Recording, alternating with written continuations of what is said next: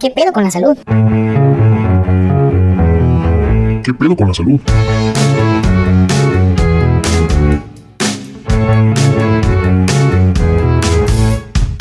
¿Qué tal amigos? ¿Cómo les va? Me da mucho gusto saludarlos y saber que están bien.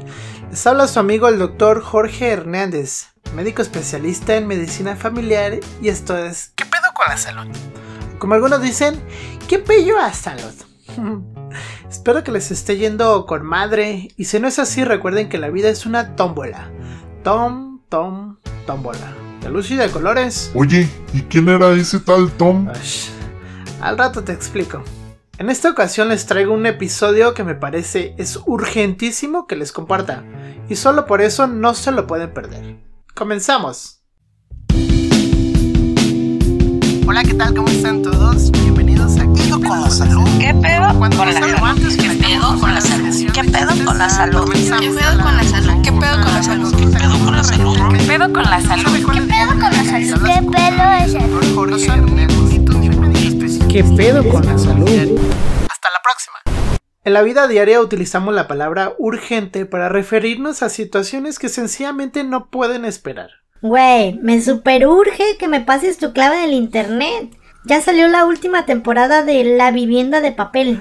Bueno, hay de urgencias a urgencias.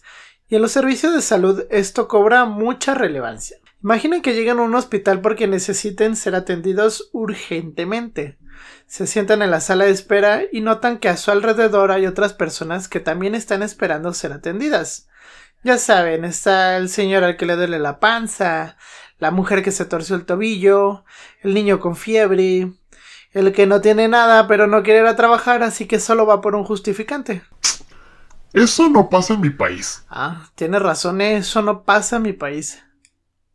Total, les decía, imaginen que están 10 pacientes y se cuenta con 10 médicos disponibles. La cosa no tiene mayor ciencia. En tres patadas los atienden y todos felices a sus casas. Pero ¿qué tal que solo hay dos médicos? O uno. Ahí es en donde la cosa se pone sabrosona y tenemos que recurrir a algo llamado triage. El triage es un sistema de clasificación de la gravedad de los pacientes que llegan a los servicios de urgencias médicas, lo que nos permite tomar la decisión de quién requiere atención médica inmediata y quién puede esperar. Oiga, pero si yo llegué primero. Pues sí, pero esta no es la fila de las tortillas. Aquí se atiende por gravedad. Mm, ta. Aquí se tiene que venir muriendo uno para que lo atiendan de inmediato. Sí, de hecho sí. La clasificación de por medio del triage tiene algunas ligeras variaciones de un país a otro, o incluso de una institución a otra, pero en general se divide a los pacientes en 4 a 6 niveles según sus síntomas y signos vitales. Algunas versiones del triage manejan números, otras versiones manejan colores. Una escala de triage muy utilizada es la siguiente. Les explico la tabla, pero primero un comercial. Tu médico habla y escribe en español, pero más bien parece que lo hace en arameo antiguo. No te preocupes, te invito a que escuches ¿Qué pedo con la salud? en donde te hablaré de temas de salud de una forma sencilla y entendible. Encuéntralo a través de las distintas plataformas de podcast en Spotify, YouTube, Facebook y TikTok. Suscríbete en la campanita, dale like en la manita y comparte en la flechita. Pues bien, esta tabla dice más o menos así. Si está en color rojo, es una atención inmediata. O sea, pásalo en chinga porque ese paciente se puede morir en cualquier momento. Por ejemplo, pacientes en paro cardiorrespiratorio, que están inconscientes, convulsionando, con traumatismos o heridas graves. Son aquellos que definitivamente no pueden esperar. Anaranjado. La atención debe darse en menos de 10 minutos. No te tardes porque ese paciente se te va a complicar y se va a pasar a rojo. Aquí están los pacientes que están sufriendo un infarto pero están conscientes. Fracturas expuestas o sangrados muy importantes. En amarillo, la atención debe darse en menos de 30 minutos. Aquí los pacientes están estables. Si es urgente que se vea, pero en la primera oportunidad, porque también pues, se pueden agravar. Pacientes con dolor de cabeza de forma inexplicable, fiebre, heridas que no involucran órganos vitales o dolor de pecho de varios días de evolución, por comentar algunos ejemplos. En color verde, hasta 120 minutos, es decir, 2 horas, son pacientes con una urgencia menor, por ejemplo con vómito, diarrea, esguinces. Y por último, en color azul, que la atención se debe dar en los primeros 240 minutos, o sea, 4 horas. Son pacientes que en realidad no tienen una urgencia, se podrían ver fácilmente a través de la consulta. Por ejemplo, pacientes con resfriado común, dolor inespecífico o no sé, aquellos que solo van por su justificante para no presentarse a trabajar. Ah, no, quedamos que eso no pasa. Pues bueno, a primera vista este sistema parece cuadrado y relativamente fácil de utilizar, pero se requiere de cierto criterio clínico para triachear a los pacientes.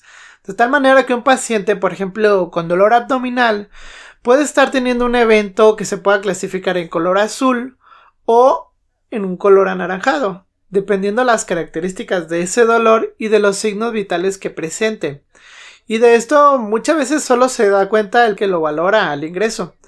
Y es muy común que los pacientes que se encuentran alrededor en la sala de espera se molestan porque ven a un paciente que lo ven llegando bien y lo atienden primero y dicen es que no viene tan grave.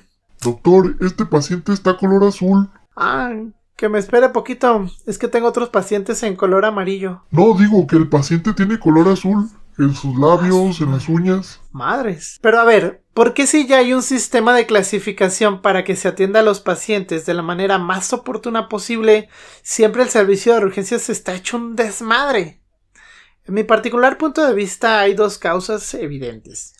La primera es que aquí en mi país, como en la mayor parte de Latinoamérica, el sistema de salud está rebasado. Hay pocos hospitales, poco personal, poco medicamento, poco de todo, excepto a pocos pacientes, porque pacientes hay un chingo. Por eso cuando aumenta la demanda de servicios por alguna contingencia, por ejemplo ahora con la COVID o en los pasados brotes de dengue, la cosa se vuelve un caos. La segunda causa es que el servicio de urgencias no se utiliza de forma adecuada por parte de los pacientes, lo que en muchas ocasiones entorpece y dificulta la atención médica. ¿Me estás diciendo que yo qué?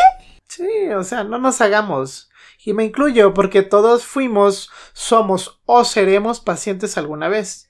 De hecho, irónicamente, para malos pacientes del personal de salud, ¿eh? En fin, hay una cantidad de vicios y anécdotas, a veces impensables, que me han permitido al día de hoy clasificar a los pacientes de urgencias en los siguientes tipos. El que lleva prisa.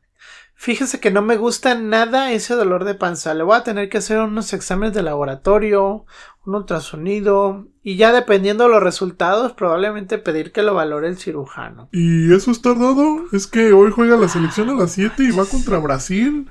El que todo quiere inyectado. Lo que usted tiene es un resfriado común. Hay que tomarse esas pastillas y muchos líquidos. ¿Y no será que me puede dar inyecciones mejor? No es necesario, créame.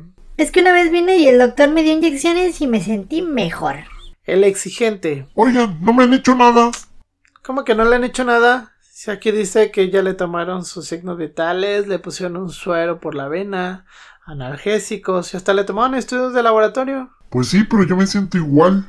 El callao. ¿Cómo se siente, don Luis? ¿Seguro? Lo veo como palidón. El informado. Mire, lo que usted tiene es una condición llamada Blefaroconjuntivitis. Se va a poner bien con estas gotas que le voy a recetar. Oiga, ¿no me las puede cambiar por otras? Es que estoy leyendo que esas me pueden causar dolor de cabeza, ardor ocular, prurito, ¿sabe qué sea eso? Glaucoma y hasta embarazo psicológico. El cliente frecuente. Usted es nuevo, ¿verdad, doctor? Nunca lo había visto. Pues más o menos. Oh, fíjese que ya tenía como dos meses que no venía al hospital y está muy cambiado. ¿Siguen sirviendo papas con huevo los viernes? A ver. El preocupado. Buen día, dígame, ¿por qué vino el día de hoy? Es que me salió una bolita en la pierna derecha y me preocupé. Quería que me la revisaran. Ok, ¿desde cuándo tiene esa bolita? Ah, ya como unos 10 años. Ah, caray. ¿Y ya ha tenido algún cambio en su aspecto? ¿O le duele o le produce algún síntoma? No, ningún cambio y ningún síntoma, pero pensé, sería bueno venir a urgencias a que me la revisen. ¿A las 3 de la mañana? ¿En serio?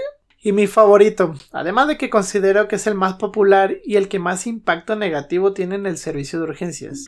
El que no le da seguimiento a sus enfermedades. Oiga, Josefina, fíjese que aquí dice que ya vino tres veces por el mismo dolor de panza antes. Al parecer tiene piedras en la vesícula y la tienen que operar. ¿Sí fue a la consulta externa con el cirujano? Ay, es que fíjese que ese día operaron a mi perrita Y ya, la verdad ya no tuve tiempo. Pero ahorita me urge que me quite este dolor. En este punto aplican también las personas que viven con enfermedades crónicas como la diabetes, hipertensión, colesterol y triglicéridos altos, quienes por no tomar acciones preventivas son una bomba de tiempo para múltiples y catastróficas complicaciones, bomba que suele estallar en el servicio de urgencias. Y ahora unos chistes que probablemente no tengan nada que ver con el episodio, pero fue lo mejor que me encontré. Ahí les va. Una mujer se queja con el médico porque su marido está tan bien dotado que cada vez que tienen relaciones aquello le llega hasta el corazón y le duele mucho. Tráigame a su marido y aquí le cortamos unos centímetros y listo. ¿Está loco? dice la mujer. Yo lo que quiero es que me opere a mí para que me recorra el corazón un poquito más a la derecha. Llega un señor al médico y le dice Doctor, estoy hasta la madre que siempre que me duermo sueño con un duende que me pregunta ¿Ya hiciste pipí? Y como no he hecho, me hago pipí. El médico le responde Mire, vamos haciendo algo. Le voy a recetar un medicamento que le va a ayudar a hacer mucha pipí. Se lo toma una hora antes de dormir para que cuando llegue la hora de acostarse ya no tenga ganas. Se va el señor muy contento, llega a su casa, por la noche toma su medicamento y estaba orine y orine. Y ya cuando llegó la hora de dormir, efectivamente ya no tenía ganas. Así que se duerme y cuando empieza a soñar, aparece el duende y le pregunta ¿Ya hiciste pipí? El otro le contesta Sí, ya hice. ¿Y popó? Ay, no. Y por último, que como que me estoy quedando ya sin material de chistes médicos y ahí les va un chiste random. Pongan atención, ¿eh? Que es rojo y huele a pintura azul pintura roja. Ay, qué bueno. Pues bueno, continuamos con el episodio. Otro punto que casi nunca tomamos en cuenta y que también hace que la experiencia en urgencias no sea la mejor es que no consideramos que los sistemas de salud suelen estar divididos en niveles de atención, según los recursos y la complejidad de los padecimientos que se atienden. Usualmente se dividen en primero, segundo y tercer nivel de atención. En el primer nivel de atención estamos los médicos familiares y médicos generales, quienes damos la atención llamada de primer contacto, debido a que es el primer acercamiento del paciente con su médico. Aquí es a donde en teoría deberían de llegar todos los pacientes en primera instancia para ser valorados. Algunos podrán irse a casa y otros no, ya que este nivel tiene algunas limitantes, por ejemplo que solo se cuenta con áreas de consulta médica, servicios de rayos X y laboratorio básicos, a veces ni eso. En los hospitales de segundo nivel es en donde se ve a los pacientes que necesitan atención de urgencias reales o que requieren hospitalización o alguna cirugía. Aquí se concentran las especialidades troncales que son medicina interna, pediatría, cirugía general y ginecobstetricia. Ya dependiendo de la infraestructura con la que se cuente podemos encontrar más especialidades o incluso subespecialidades como traumatología, urología, cardiología, psiquiatría, cirugía pediátrica, oncología, por decir algunos nada más. Por último, en caso de que en el segundo nivel no se cuente con la especialidad médica o equipo necesario para atender al paciente, se deriva a los hospitales de tercer nivel. Se trata básicamente del hospital u hospitales más complejos y equipados con los que cuenta la institución de salud. Aquí se encontrarán todas las especialidades y subespecialidades posibles. Se atienden casos de mayor riesgo, que requieren de la mejor tecnología, enfermedades más complejas o raras incluso. Lo ideal es que todo llegue al primer nivel y se derive en solo en caso necesario el segundo nivel. Ya en el segundo nivel se le brinde todo el manejo, a menos de que se requiera el envío al tercer nivel en una especie de pirámide que facilita la atención médica. Si alguna vez tienen una urgencia real, de esas que ponen en peligro la vida o la función de algún órgano, la atención debe recibirse en el lugar más cercano posible para evitar perder tiempo valioso sin importar el nivel de atención. Pero ¿saben qué es lo que pasa? Que en ocasiones las salas de espera, sobre todo los hospitales de segundo nivel, están llenas de pacientes que pudieron atenderse en el primer nivel, pero por cercanía no lo hicieron. Y a veces sucede que ese paciente, Don Luis, todo calladito de hasta el final, que no molesta a nadie y está nada más esperando su turno, está teniendo un infarto o está por entrar en un coma diabético sin que nosotros nos podemos dar cuenta. ¿Por qué? porque estamos ocupados realizando el triage o valorando a otros pacientes, incluso a ese paciente que requiere una incapacidad por su bolita en la pierna derecha de más de 10 años de evolución. Comenzando con una nueva dinámica, les pedí en redes sociales que me mandaran sus dudas respecto al tema de este episodio. Solo me llegó una. ¿Neta? no se crean, está bien. La pregunta dice así. ¿Por qué tardan tanto en atenderme en el área de urgencias? Pues la verdad no sé a qué se refiere. Los hospitales, sobre todo los públicos, se les atiende muy rápido. Bueno, lo que ya comentaba, es una serie de factores que tienen que ver tanto con la disponibilidad de médicos y enfermeras en ese momento, como de la cantidad de pacientes que hagan uso del servicio. También como ya comenté, la gravedad con la que se llegue a urgencias influye en el tiempo de atención. ¿Saben algo que es muy curioso? A veces situaciones externas repercuten en que el servicio esté más vacío o más lleno y por tanto que la atención sea más rápido o más tardado el servicio. Por decir algo, si quieren encontrar el servicio un poco más vacío, vayan el fin de semana o días festivos, sobre todo Navidad, Año Nuevo o Día de las Madres, pero tempranito o también vayan cuando está lloviendo. O cuando hay algún partido importante de fútbol. Digo, si de verdad es urgente el motivo por lo que uno va, no deberían de influir estas cuestiones, ¿no? Ahora, si quieren ir cuando está lleno, definitivamente vayan los lunes o el siguiente día hábil después de un fin de semana. Con esta práctica seguro fomentarán la virtud de la paciencia y sentirán la calidez humana. El servicio de urgencias puede ser una pesadilla, una pérdida de tiempo o la salvación dependiendo de la situación en la que se encuentren. Como dicen, cada quien habla como le fue en la feria. Mientras siga habiendo deficiencias en el sistema de salud y mientras nosotros como pacientes sumemos a esas deficiencias, la experiencia en el servicio de urgencias seguirá siendo del mismo modo que ahora. Pues bueno, desafortunadamente este episodio ha llegado a su final, pero les agradezco haber tenido el favor de su atención. Si llegaste hasta este punto del episodio, sin duda, considérate un qué pedo fan. Y te voy a poner una estrellita brillosa en la frente. Ay, se me acabaron. Bueno, para la otra. Si les gusta mi trabajo, no se olviden de seguir apoyándome a través de las distintas plataformas digitales y pasando la voz con sus amigos y familiares. Ya saben que la próxima semana un nuevo episodio. Se portan bien y se bañan. Les saludo su amigo el doctor Jorge Hernández. Hasta la próxima.